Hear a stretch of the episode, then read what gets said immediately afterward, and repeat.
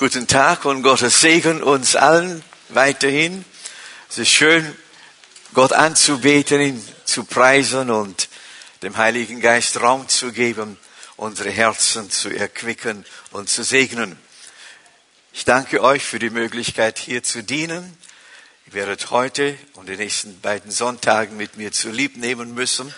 Und ich bete, dass Gott uns segnet und uns begegnet durch das Wort Gottes und indem wir miteinander den Herrn ehren und verherrlichen.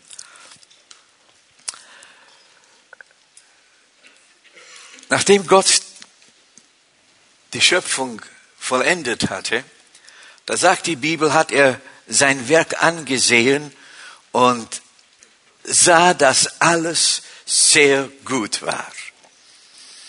Wenn wir heute in die Welt, nicht nur heute, sondern überhaupt in die Welt hineinschauen, dann sehen wir auf keinen Fall, dass noch alles gut ist.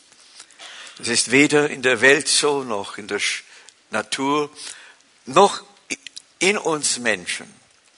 Auch da ist nicht mehr alles gut. Wir wissen, dass viel Not herrscht, weil im Menschen etwas ist, was nicht gut ist. Darum hat Gott Jesus Christus gesandt, der auf diese Erde kam und hat uns durch sein Leben den Vater gezeigt und dann durch sein Sterben und Auferstehen hat er die Erlösung vollbracht, damit wir Menschen als erstes in der Wiederherstellung Gottes wieder mit ihm in Verbindung treten können, in Beziehung kommen können. Und jeder, der Jesus Christus angenommen hat, kennt diesen Moment, dieses äh, Erlebnis, als er sich zu Jesus bekehrt hat, an ihn glaubte, dass er plötzlich das Bewusstsein bekommen hat, jetzt bin ich ein Kind Gottes. Seht, das ist nicht etwas, was der Mensch sich einbildet, das ist etwas, was er von Gott geschenkt bekommt. Gott hat damit begonnen, wiederherzustellen, indem er die Beziehung zu Menschen und Mensch zu ihm anfängt wiederherzustellen. Aber wir stellen fest, dass im Leben von Menschen, die in Beziehung mit Gott stehen und leben, doch noch so vieles nicht wiederhergestellt ist in ihrem äußeren Bereich ihrer Persönlichkeit. Wir leben nicht immer im Sieg oder in der Fülle, wie wir leben sollten, dürften, könnten und vor allem auch wollen. Und doch möchten wir im Sieg leben, aber es gelingt uns nicht. Eine ähnliche Situation sehen wir im Alten Testament und daraus wollen wir heute eine Schlussfolgerung ziehen, die wir im Buch Nehemia geschildert finden. Da sagt Nehemia 1, die Verse 1 und 2, dies ist die Geschichte Nehemias, des Sohnes Hachaljas. Es geschah im Monat Kisiev des 20. Jahres, als ich in der Festung Susa war. Da kam Hanani, einer meiner Brüder, mit einigen Männern aus Juda, und ich fragte sie, wie es den Juden ginge, den Entronnenen, die aus der Gefangenschaft zurückgekehrt waren, und wie es Jerusalem ginge. Und der nächste Vers sagt dann, sie berichteten, die Juden, die dort in der Provinz leben, sind eigentlich in großer Not und Schande. Die Mauer Jerusalems liegt immer noch in Trümmern und die Tore sind verbrannt. Lass mich jetzt kurz etwas Geschichtliches erwähnen, ehe wir zur eigentlichen Kern dieser Botschaft kommen werden. Viele Jahre, Jahrhunderte hat Gott Mühe mit seinem Volk gehabt. Das Volk Israel hat sich in Zeiten der Schwierigkeit zu Gott hingewandt und Gott hat sich immer von seinem Volk finden lassen. Und kaum ging es dem Volk ein wenig besser, durch die Hilfe Gottes hat es sich wieder abgewendet. Und so ist es dahin gekommen, dass Gott eines Tages sagte, so weit und nicht weiter.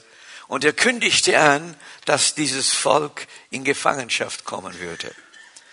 Im Jahre 606 hat Nebukadnezar Jerusalem erobert, die Stadt zerstört, hat sie verbrannt und versuchte, die Seele des Volkes zu zerstören oder zu brechen.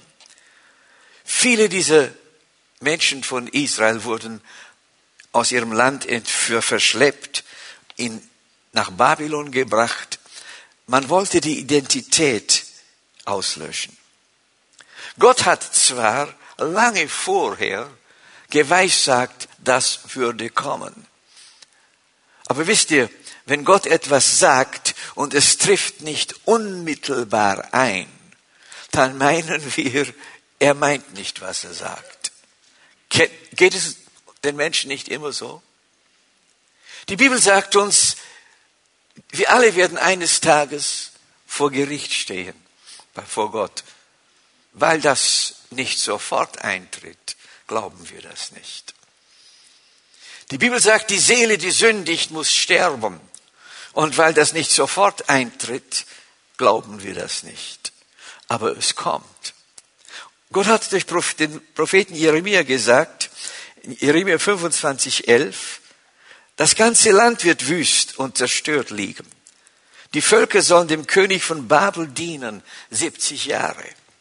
Im 29. Kapitel Jeremia, im 10. Vers, so spricht der Herr, wenn für Babel 70 Jahre voll sind, will ich euch heimsuchen und will mein gnädiges Wort an euch erfüllen, dass ich euch wieder an diesen Ort bringe. Was sehen wir hier? Gott prophezeite diese Niederlage und Verschleppung. Er sagte im Voraus, 70 Jahre würden vergehen, sie würden 70 Jahre gefangen sein und dann werden die Verschleppten wieder zurückkommen, um den Tempel aufzubauen. Jesaja nannte gar den Herrscher mit Namen. Eine Generation, ehe das eintraf, sagte Gott durch Jesaja im 44. Kapitel, 28. Vers, der Herrscher in Babel, der die Rückkehr veranlassen würde, heißt Kyrus. Gott sagt, Kyrus, mein Hirte, Jesaja 44, 28. Er soll all meinen Willen vollenden und sagen zu Jerusalem, werde wieder gebaut und zum Tempel werde gegründet. Hast du gewusst, dass zu guter Letzt das immer geschieht, was Gott sagt und Gott will? Auch wenn es lange dauert, auch wenn wir nicht alles selbst sofort erleben. Aber was Gott sagt, trifft ein. Der Priester Ezra beschreibt in seinem Buch in Ezra 1, 1 bis 4, wie das vor sich ging, dass eines Tages Kyrus der König eine Mitteilung machte und ein Edikt erließ und sagte, dass diejenigen vom Volk Gottes, die aus Jerusalem vertrieben waren, wieder zurückgehen sollen, um Gott ein Haus zu bauen und damit sie dort Gott anbeten können. Und er befahl, dass Leute aus seinem Land denjenigen, die zurückkehren würden nach Jerusalem, Gold, Silber, Gut, Vieh und sonst noch andere Materialien mitgeben würden, um diese Arbeit zu tätigen. Wir sehen also, Gottes Voraussagen, sie haben sich in wunderbarer Weise erfüllt. Im Jahre 536 wurden dann über 50.000 Juden aus Babylon durch das Edikt des Kyros zurück nach Jerusalem in ihre Heimat gesandt und entlassen. Wenige dieser Leute, die zurückgingen, kannten das Land. Die meisten diese Rückkehrer waren Kinder und Enkel derer, welche Nebukadnezar vertrieben hatte. Aber Gott war am Wirken. Im Jahre 536, genau 70 Jahre nach der Gefangenschaft, geschah diese Rückkehr. Es ist bemerkenswert festzustellen, dass während dieser Gefangenschaft Israel den einzigen Gott, den einzig wahren Gott nicht verleugnet hat. Um sie herum waren viele Völker, die vielen Göttern gedient haben, sogenannten Göttern. Aber Israel, er blieb, blieb an dem einen wahren Gott fest und das ehrte Gott. 70 Jahre, oder lass mich vorher dieses sagen, diese Rückkehrer kamen in das Land zurück und haben dann als erstes den Tempel gebaut. Und durch den Tempelbau, der 20 Jahre dauerte, haben sie wieder angefangen, Gott anzubeten und sind zurückgekommen zu dem eigentlichen Gottesdienst, zu dem Gott sie berufen hatte. Gott hat einen Bund mit ihnen gemacht und dieser Bund sollte im Tempel verwirklicht werden durch die wahre Anbetung und die Opfer, die Gott ihnen gab. Und nachdem sie 20 Jahre gearbeitet hatten, war der Tempel fertig.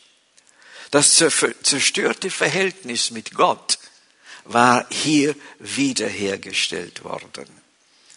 Aber 70 Jahre nachdem der Tempel eingeweiht war und 90 Jahre nach ihrer Rückkehr war die Stadt immer noch in Trümmern. Die Mauern waren nicht errichtet. Hier ist ein Volk, Gottes Volk, das Gott erwählt hat ihm zu dienen, ihm zu opfern, ihn anzubeten, dass Gott den Tempel neu errichtet hat, dass Gott angebetet hat, Gott Opfer brachte, aber um sie herum waren die Mauern immer noch niedergerissen und die Stadt lag in Trümmern. Ich kann mir vorstellen, dass die umliegenden Heiden oft gespottet haben. Was ist das für ein Gott? Die Israel bet, Israeliten beten ihn an im Tempel, aber in ihrem äußeren Leben erweist sich Gott überhaupt nicht. Der Feind, der eh und je Zugang zur Stadt hatte, konnte immer noch kommen. Verstehen wir etwas, was hier geschah? Die Menschen beteten Gott an. Im alttestamentlichen Sinn war die Beziehung zu Gott hergestellt. Aber ihr äußeres Leben war nicht unter der Herrschaft Gottes. Der Feind hatte immer noch Zugang.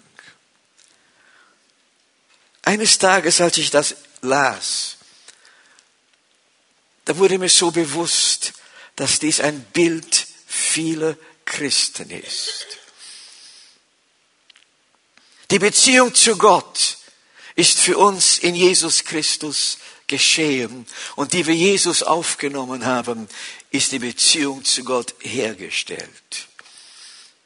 Und ich möchte uns dieses sagen. Wenn du dich von ganzem Herzen zu Jesus bekehrt hast, und wenn du umgekehrt bist, hast Jesus angenommen und glaubst an ihn, dann ist diese Beziehung auch in deinem Leben wiederhergestellt. Preis Gott. Das dürfen wir wissen. Das sagt uns die Bibel.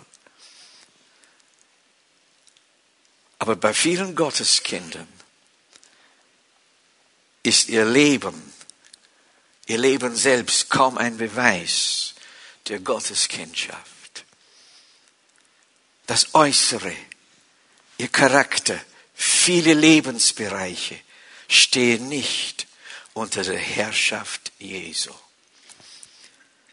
Und kann es sein, dass die Bibel deswegen sagt in Römer 2, 24, euretwegen wird Gottes Name gelästert unter den Heiden? Wir alle stehen in Beziehungen. Brüder und Schwestern, Gott möchte, dass in unseren Beziehungen die Herrschaft Gottes vorhanden ist, das Reich Gottes vorhanden ist. Wir alle wissen, dass die Mensch, dass der menschliche Charakter, das menschliche Wesen sehr selbstbezogen ist. Dass der Mensch sehr gerne andere verlässt, verletzt, nur um sich selbst schön zu machen. Dass er gern über andere redet, damit er selbst gut dasteht. Eifersucht und Zorn, Neid, Feindschaft. Sind das nicht Dinge, die nicht nur in der Welt vorkommen? Oder unter, bei Menschen, die in der Welt sind, die Christus gar nicht kennen? Sondern häufig auch noch im Leben derer vorhanden sind. Obwohl sie das nicht wollen, obwohl wir das gar nicht möchten. Wir möchten doch nicht unseren Nächsten verletzen. Wo ist schon ein Mann da, der seine Frau verletzen will? Wo ist eine Frau da, die ihren Mann verletzen will? Aber was geschieht? Obwohl unsere Beziehung zu Jesus hergestellt ist, was passiert? Oh, wir sagen dann, dann ist mein alter Mensch mit mir durchgegangen. Ich kann nichts dafür. Nicht? Das kennen wir doch. Was will ich damit sagen? Wie Jerusalem. Die Anbetung ist da, die Beziehung zu Gott, aber das äußere Leben kann noch in Trümmern sein. Das sind Redensarten.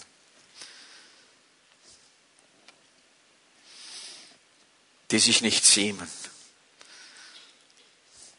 Wie steht es mit Habsucht, mit Streben nach Macht und Ehre?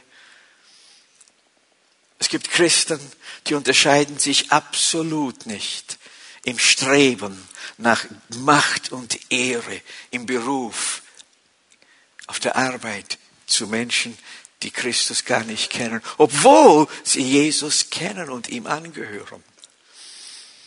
Wie ist es mit der Sexualität? Unzucht, Unreinheit, Ausschweifung. Oh, ich weiß, ein Christ, ein Gotteskind, der in Beziehung mit Jesus lebt, der will das nicht. Stimmt's? Wir wollen das doch nicht, oder? Und doch erleben wir, es ist oft immer noch mit Macht vorhanden. Die Beziehung ist da, aber die äußeren, das äußere Leben liegt noch immer da, wo es früher war. Das war Jerusalem. Und so geht es uns oft. Und wir scheinen keinen Ausweg zu finden. Wir scheinen keinen Sieg zu haben. Wir möchten ein siegreiches Christenleben führen, aber wir können es nicht. Scheinbar. Das war die Situation in jener Zeit. Und Nehemiah hat das gesehen, als ihm die Botschaft gebracht wurde, oder auf die Frage hin, wie geht es den Leuten dort? Und er hörte, dass zwar die Anbetung da war, aber sonst kein Zeichen der Kraft Gottes und des Wirkens Gottes in ihrem Umfeld vorhanden war. Da wurde Nehemiah traurig, betrübt. Er wollte seine Arbeit nicht mehr machen. Er fing an zu beten und Fürbitte für das Volk zu tun. Er sagte, oh Gott, das kann doch nicht wahr sein. Du hast ein Volk doch nicht dahin geführt, in die Anbetung, in, in den Tempel zurückgeführt und jetzt hat der Feind nach wie vor Zugang. Und da ist kein Zeugnis deiner Herrschaft in ihrem äußeren Leben. Das kann nicht sein. Und Nehemiah betet zu Gott. Er tritt für das Volk ein. Und Nehemiah ist bereit, sich ganz hinzugeben, damit diesem Volk geholfen wird. Der Name, der Name Nehemia bedeutet der Trost von Gott. Sein Name kommt von einem Wortstamm, der Folgendes beinhaltet. Mitleid, das sich im Interesse anderer einsetzt und aktiv wird. Wir sehen im Dienst Nehemias eigentlich den Dienst des Heiligen Geistes in der Wiederherstellung unserer Persönlichkeit. Seht ihr, lieben Brüder und Schwestern, jeder Mensch benötigt die Wiedergeburt. Aber jeder wiedergeborene Mensch benötigt Wiederherstellung. Das ist so bedeutsam. Nehemiah ist nun gekommen nach Jerusalem, um die Aufräumarbeiten und Aufbauarbeiten zu leiten. Das müssen wir sehen. Er ist nicht gekommen, ist nicht in Jerusalem gegangen, um das alles selbst zu machen. Er lehrte und führte das Volk darin.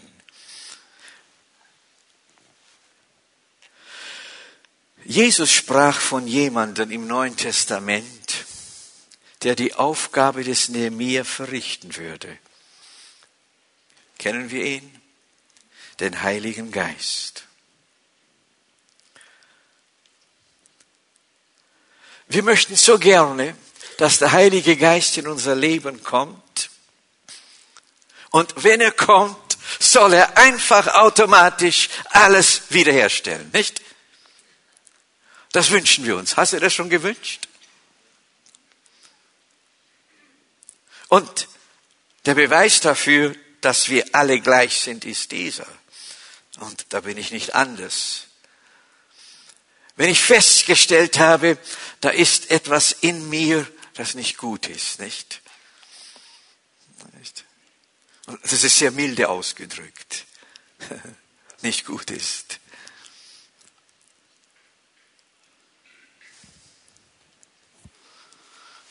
Dann hätte ich am liebsten gehabt, dass ich nach einem Gottesdienst nach vorne gehe und dass dort ein Gesalbter oder eine gesalbte Person über mich betet und dann diese Charaktereigenschaft in Ordnung wäre. Nicht? Das, das würde mir passen. Die auch? Oder?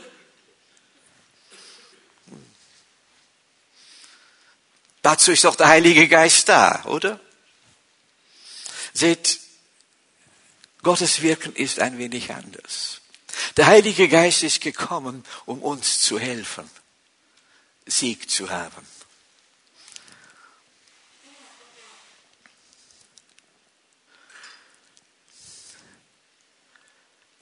So wie Nehemiah kam nach Jerusalem, um den Menschen zu helfen, dass sie wiederhergestellt werden, so ist es auch der Heilige Geist in unserem Leben.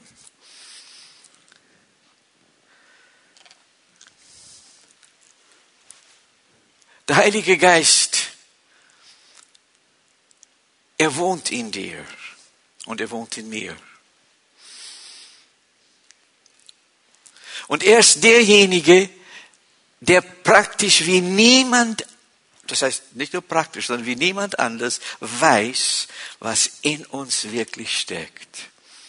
Ich habe mich oft gefragt, woher hast du das? Woher hast du das? Ich war als Junge sehr jähzornig. Woher hast du das? Das hat mir niemand beigebracht. Ich habe auch keinen Kurs genommen, wie man je zornig wird. Nicht? Ich habe das nirgends gelernt. Mir hat niemand Instruktionen gegeben, unter den und den Umständen reagier so und so und dann bist du je zornig. Nicht? Hast du deinem Kind je beigebracht, dass es lügen soll? Hm. Es gibt so viele Dinge, die, die sind in uns. Die sind in uns, weil wir gefallene Wesen sind. Nun gibt es manche Leute, die sagen, wir müssen immer wissen, woher das stammt. Das sagt die Bibel nicht. Die Bibel sagt, wenn der Heilige Geist in uns wohnt, wird er uns überführen. Er wird uns zeigen, was Gott nicht gefällt, damit wir mit ihm zusammen das überwinden. Halleluja. Preis Gott. Hast du dich schon gefragt, warum du gewisse Dinge nicht selbst bewerkstelligen kannst? Wie oft hast du gesagt, Herr, nie wieder werde ich das tun. Nie wieder werde ich so reagieren. Deiner Frau gegenüber, deinem Mann gegenüber, deinen Freunden gegenüber. Und doch Sieh, wir können lange Jahre das Verhältnis mit Jesus haben, ohne dass unser Charakter verändert wurde. lasst uns einsehen, der Heilige Geist ist in uns und will uns helfen. Und er wird uns helfen.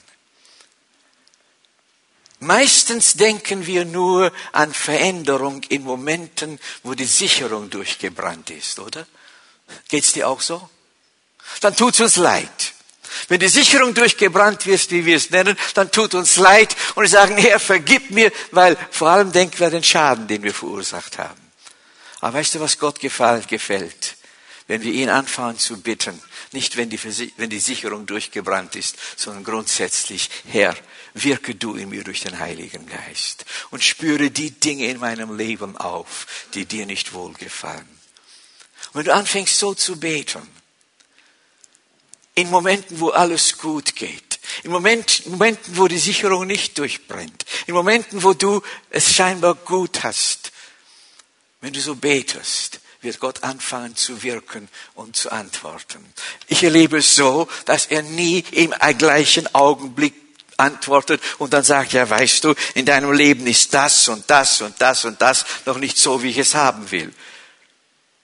Wisst ihr, wie Gott wirkt? Im Moment lasse ich es ihm über, aber ich habe ein aufrichtiges Verlangen, dass er mir hilft. Und plötzlich erlebe ich es, manches Mal beim Autofahren, manches Mal wenn ich mich rasiere, manches Mal, wenn ich ganz alleine sitze und nur meditiere, da kommt der Heilige Geist und zeigt mir, schau mal, hast du je überlegt, dass diese, dieser Charakterzug noch dir anhaftet? Und dann stelle ich fest, das ist so. Und dann frage ich nicht, Herr, woher kommt das? Warum ist das da? Sondern ich sage, oh Herr, das stimmt. Das sehe ich jetzt. Und Herr Jesus, mit deiner Hilfe bitte ich dich jetzt, du, wirke du in mir, verändere ich mich, verändere du mich, Bring das ans Licht. Ich nehme die Wahrheit an. Die Wahrheit ist die, dass ich nicht so sein soll und ich will nicht so sein. Du stärkst mich, du hilfst mir, du veränderst mich. So werden wir verändert, Brüder und Schwestern. So geschieht es, dass wir in das Leben des Siegers hineinkommen. Der Heilige Geist, er ist es. Seht, die Wiedergeburt ist nicht das Endziel von Gottes Absicht mit uns. Hast du das gewusst? Die Wiedergeburt ist der Anfang wo wir in die Beziehung mit Gott kommen, wo der Heilige Geist in unser Leben kommt und wie diese wunderbare Nehemia dann anfängt, wenn wir es wollen, mit uns zusammenzuwirken, dass unser Charakter, unsere Persönlichkeit wiederhergestellt wird. Ich stelle aber fest, vielen Christen ist das nicht klar. Sie sind zufrieden, wenn sie wiedergeboren sind, vielleicht auch noch geistgetauft, dass sie in Zungen beten können und dann meinen sie, jetzt ist alles das Endziel Gottes im Wirken mit ihrem Leben erreicht. Nein. Nun wohlgemerkt, Brüder und Schwestern, ich spreche jetzt nicht vom gerettet sein und verloren gehen. Versteht ihr mich? Ich spreche von dem, was Gottes Ziel in unserem Leben ist. Gottes Absicht. Gottes Absicht in unserem Leben ist, uns wiederherzustellen in unserer ganzen Persönlichkeit. Einmal schon für das Leben hier auf dieser Erde. Aber das ist nicht das primäre Ziel, sondern Gott bereitet uns vor für die Ewigkeit. Denn da haben wir den eigentlichen Auftrag Gottes. Wir haben einen Auftrag Gottes schon hier auf dieser Erde. Gott hat eine Gabe in uns gelegt, die wir erkennen, entwickeln und tun sollen. Aber Gott bereitet uns vor für die Ewigkeit, für sein Reich, das kommt und das kommt bald. Oftmals glauben wir nicht daran, weil wir haben das so oft gehört. Dein Reich komme, wir beten, dein Reich komme. Und wir sehen, es kommt noch immer nicht. Aber es wird kommen. Und es kommt sehr bald. Weil wir leben in einer Zeit, wo Jesus am Kommen ist. Und da möchte der Herr uns alle zurüsten, dass wir uns entwickeln lassen in unserer Persönlichkeit, Jesus ähnlicher zu werden. Und wenn du dich dem Heiligen Geist anvertraust, dass er dein Leben führen kann, deine Lebensbereiche aufdecken kann, nicht in Momenten, wenn du gefallen bist, sondern in Momenten, wo du im Gebet bist und mit Gott alleine bist, dann wirst du merken, dass hier etwas geschieht. Und Stück für Stück, ich spreche jetzt wieder bildlich, die Stadt aufgebaut wird, die Mauern errichtet werden. Wenn wir das Buch Nehemiah weiter verfolgen, dann stellen wir fest, dass für den Aufbau der Mauern und die Wiederherstellung der Stadt jedermann wichtig war. Die Dienste aneinander sind hier wichtig, Brüder und Schwestern. Die Dienste in den Kleingruppen, die wir aneinander tun als Gotteskinder, die sollen nicht in erster Linie dazu dienen, dass wir mehr Wissen bekommen, sondern dass wir einander helfen, Jesus ähnlicher zu werden. Halleluja. Gott wirkt an uns. Gott ist an der Arbeit. Und wir möchten ihn wirken und arbeiten lassen. Wir möchten ihm danken und das nie vergessen, dankbar zu sein für das Heil in Jesus, für die Wiederherstellung der Beziehung zu ihm. Aber wir wollen nicht aufhören, auf den Heiligen Geist zu hören, dass das Äußere wiederhergestellt wird und wie immer dem Herrn näher kommen und ähnlicher werden. Am kommenden Sonntag werde ich über einen Gedanken sprechen, den ich ebenfalls im Buch der mir entdeckt habe. Sobald wir anfangen, das zu wünschen, und mit dem Heiligen Geist anfangen zusammenzuwirken, dass in unserem Leben die Wiederherstellung geschehen soll, dass der Heilige Geist so sanft in unserem Leben wirkt und Dinge aufdeckt und uns hilft, dass wir Veränderung erleben. Sobald wir das ernsthaft angehen, hat der Teufel ein Entmutigungsprogramm bereit, das er in dein und mein Leben bringt, damit wir nicht vorwärts gehen. Und wir wollen das erkennen und wollen darüber Sieg haben, dass Jesus uns hilft, sie im Siegreich zu leben. Amen. Das wollen wir. Das wünschen wir von ganzem Herzen. Ich wollte es, wir wollen jetzt miteinander beten. Lieber Herr, von Herzen danke ich dir für dein wunderbares Wort. Ich danke dir, lieber Heiliger Geist, dass du durch dein Wort zu uns gesprochen hast und Herr, du redest zu uns nicht, um uns irgendwie zu verurteilen oder zu verdammen, sondern du redest uns zu uns aus Liebe, weil du möchtest, dass in unserem Leben dein Werk immer mehr und mehr geschieht und du verherrlicht wirst. Ich danke dir, Herr, für jeden Einzelnen, den du heute angesprochen hast, für Jung und Alt, und ich danke dir für einen jeden, der in seinem Herzen bereits gesagt hat, Herr, das möchte ich. Herr, ich möchte ein Mensch sein, ein Christ, der es lernt, im Sieg zu leben. Und ich habe erkannt, dass du mir den Heiligen Geist gesandt hast, der mir helfen wird, in diesen Sieg immer mehr hineinzudringen. Herr, ich will mich dir heute hingeben und dir sagen, fahre fort, mein Leben in dieser Weise anzusprechen und in mir zu wirken. Wie viele sind hier, die haben gespürt, dass Gott zu ihnen gesprochen hat und du weißt, das ist in deinem Leben wichtig und, notwendig. Und du hast gesagt, Herr, hilf mir, wirke in mir ich will mit dem Heiligen Geist zusammenwirken, dass mein Leben ein Leben des Sieges wird. Heb kurz deine Hand zum Zeichen. Wie viele sind hier? Dankeschön. Preis Gott. Herr Jesus, ich danke dir für alle die, die du angesprochen hast, die es bekundet haben. Und Herr Jesus, indem sie ihre Hand erhoben haben, haben sie nichts anderes gesagt als das bestätigt. Herr, du siehst mein Herz, dass ich mir das wünsche und dass ich das in meinem Leben verwirklicht haben möchte. Und ich bete, Herr, dass du deine Gnade und deine Güte, deine mächtige Barmherzigkeit im Leben eines jeden Einzelnen bekundest und meine Schwestern und Brüder und uns alle dahin führst, dass wir Menschen werden, die im Sieg leben und im Sieg vorwärts gehen.